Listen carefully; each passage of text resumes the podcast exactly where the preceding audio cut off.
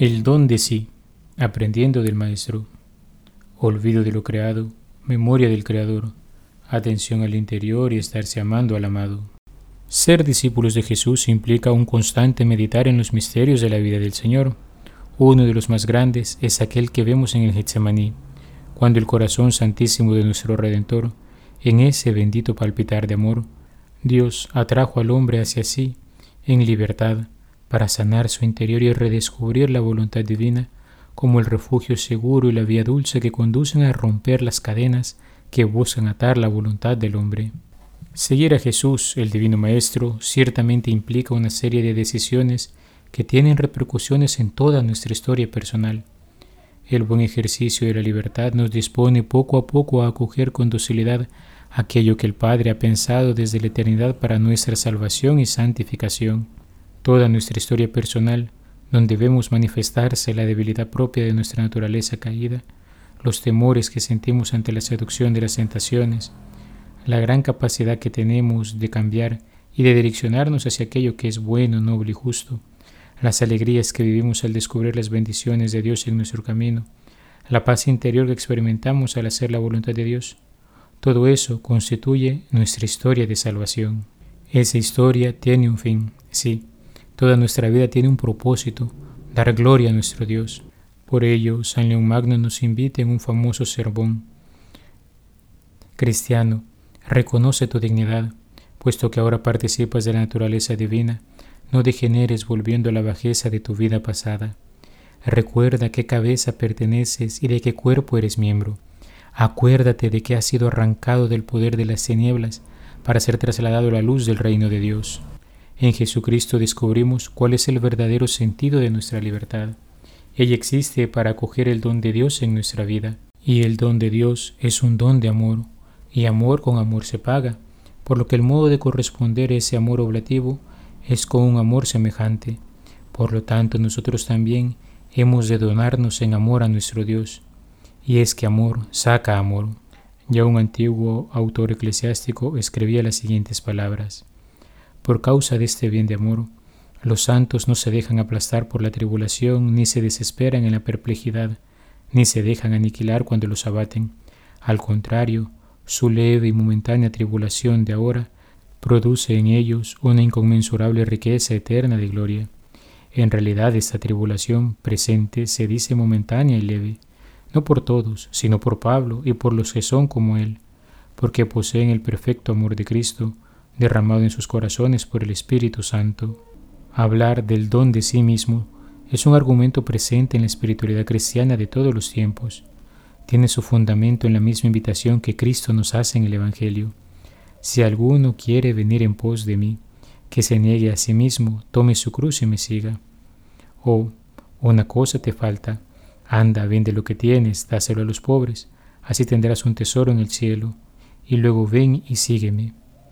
Darse totalmente al Señor por la causa del reino significa imitar los sentimientos de su corazón y su confianza absoluta en el Padre, animado por la caridad del Espíritu Santo.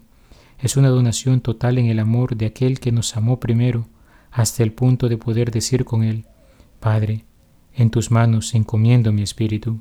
Santa Teresa de Jesús, al comentar el Padre Nuestro, sitúa este aspecto de la vida espiritual en el marco de la tercera petición, hágase tu voluntad así en la tierra como en el cielo, cuyo presupuesto base es la segunda, venga a nosotros tu reino, pues por ella, según explicado por la doctora de la Iglesia, el alma tiene ya la capacidad de hacer la voluntad de Dios, pues si no le fuera concedido previamente el reino, el alma mencionada no lograría unir su voluntad a la voluntad de Dios.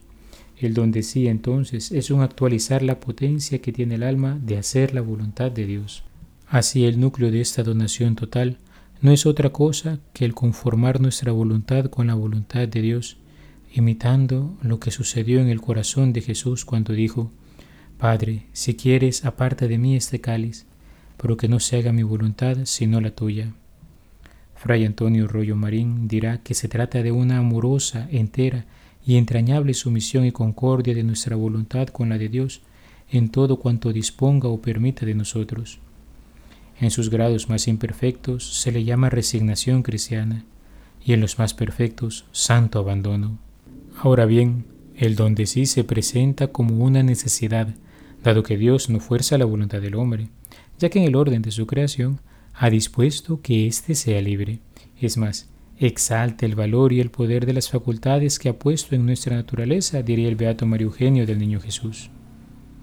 Y en esta oferta libre de la voluntad no se pierde ni se desnaturaliza la misma, pues una vez ofrecida por su carácter inalienable, siempre queda en el hombre para que haga uso de ella. De modo que el acto de donarse es un acto de amor y confianza en Dios, sumamente necesario para que su gracia pueda obrar completamente en nosotros y seguir avanzando en el camino de encuentro y unión plena con Él. Es un eco de la desnudez espiritual que describirá San Juan de la Cruz cuando nos habla del modo para no impedir al todo. Cuando reparas en algo, dejas de arrojarte al todo, porque para venir del todo al todo, has de negarte del todo en todo, y cuando lo vengas del todo a tener, has de tenerlo sin nada querer, porque si quieres tener algo en todo, no tienes puro en Dios tu tesoro. Este don de nosotros mismos constituye el sacrificio más perfecto que podemos hacer, ya que es un don ofrecer en oblación nuestra inteligencia y voluntad, que son lo más excelente que tiene el hombre, puesto que son las facultades de su alma que lo hacen imagen y semejanza de Dios. Así buscamos imitar la suprema oración de Jesús, decía el beato Mario Eugenio. Toda la vida de Jesucristo está encerrada entre dos miradas sobre el libro de los decretos divinos que se relacionan con él, entre la oblación silenciosa del comienzo, descubierta por la penetrante mirada del profeta, y la consumación final, relatada por el evangelista. No hay lugar más que para una ofrenda continua y un don total de sí mismo a la voluntad de Dios. El don de sí tiene ciertos efectos en el alma. Agudiza el entendimiento, puesto que el horizonte de su luz se vuelve más amplio por la fe, comienza a ver por sobre las cosas terrenas, se habilita gracias más altas y se profundiza el amor de amistad, entrando en una dulce intimidad con Dios. El alma camina con sencillez y libertad, por lo que su voluntad cada vez es más dócil a la divina, le hace constante y le concede serenidad en todas sus vicisitudes, gozando de paz y alegría, aun en medio de la tribulación. Escribía Santa Teresa, Oh hermanas mías, ¿Qué fuerza tiene ese don? No puede menos si va con la determinación que ha de ir, de traer al Todopoderoso a ser uno con nuestra bajeza y transformarnos en sí y hacer una unión del Creador con la criatura. Mirad si quedaréis bien pagadas y tenéis buen maestro, que como sabe por dónde ha de ganar la voluntad de su Padre, enséñanos a cómo y con qué le hemos de servir.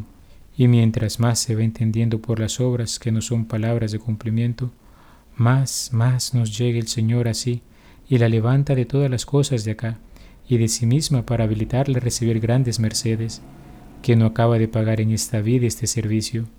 En tanto le tiene que ya nosotros no sabemos qué nos pedir y su majestad no se cansa de dar, porque no contento con tener hecha esta alma una cosa consigo por haberla ya unido a sí mismo, comienza a regalarse con ella, a descubrirle secretos, a holgarse de que entienda lo que ha ganado y que conozca algo de lo que la tiene por dar, y comienza a tratar de tanta amistad que no solo la torna a dejar su voluntad, mas dale la suya con ella, porque se huelga el Señor, ya que trata de tanta amistad, que manden a veces como dicen, y cumpliré lo que ella le pide, como ella hace lo que él le manda, y mucho mejor porque es poderoso y puede cuanto quiere y no deja de querer.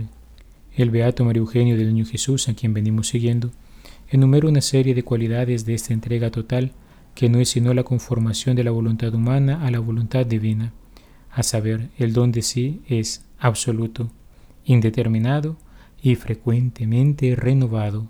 Primero comienza por afirmar que ha de ser absoluto, es decir, hay que darse por entero, es una completa desapropiación de sí en beneficio de Dios, la cual se percibirá más fuerte según sean las aficiones que tenga el alma. Quizás el primer acto que haya de cumplir será el más doloroso y significativo. Será el inicio de un camino que habrá de conducirle a la oblación plena en Cristo. Toda desapropiación es una renuncia que tiene como primer aspecto una entrega, un abandono confiado en Dios.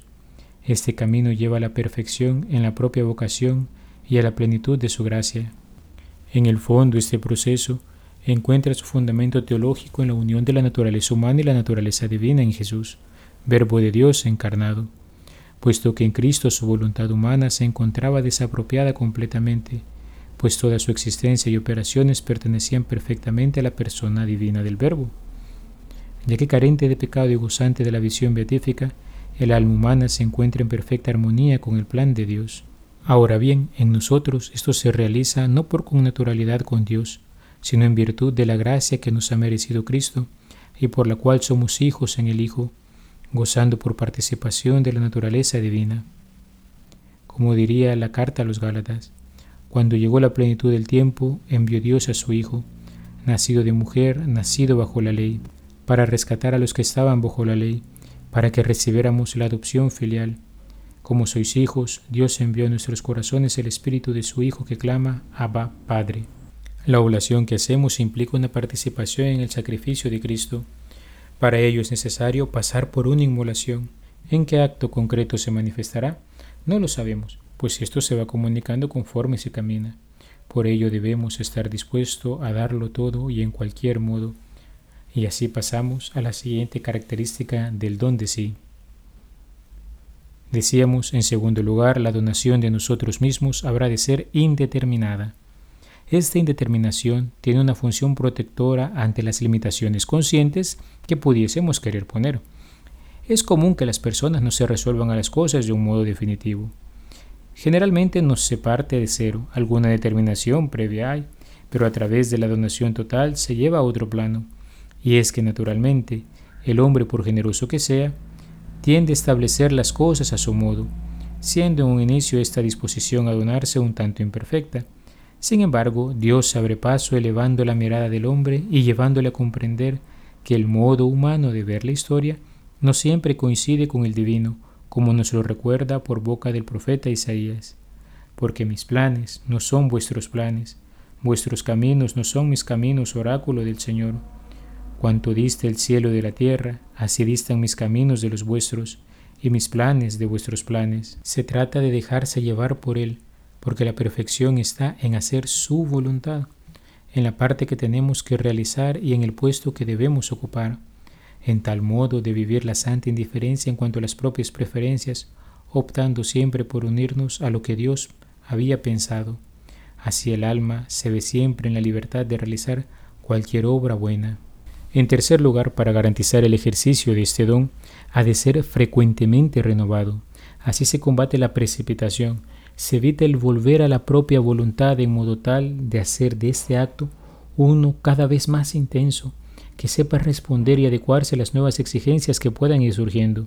Se crea así una disposición habitual que se hace efectiva por la voluntad no obstante las contrariedades. Decía el Beato Mario Eugenio que la ofrenda de sí ha de elevarse sin cesar del alma como la expresión más perfecta del amor y como una incitación continua a la misericordia divina. Por esta ofrenda el alma respira y aspira este don completo, con apresuramientos y afirmaciones de su propia voluntad. ¿Cómo reparar esa actitud si no es volviéndose a dar mediante una ofrenda que aspira a ser completa y que cada vez se hace más humilde y más desconfiada de sí misma?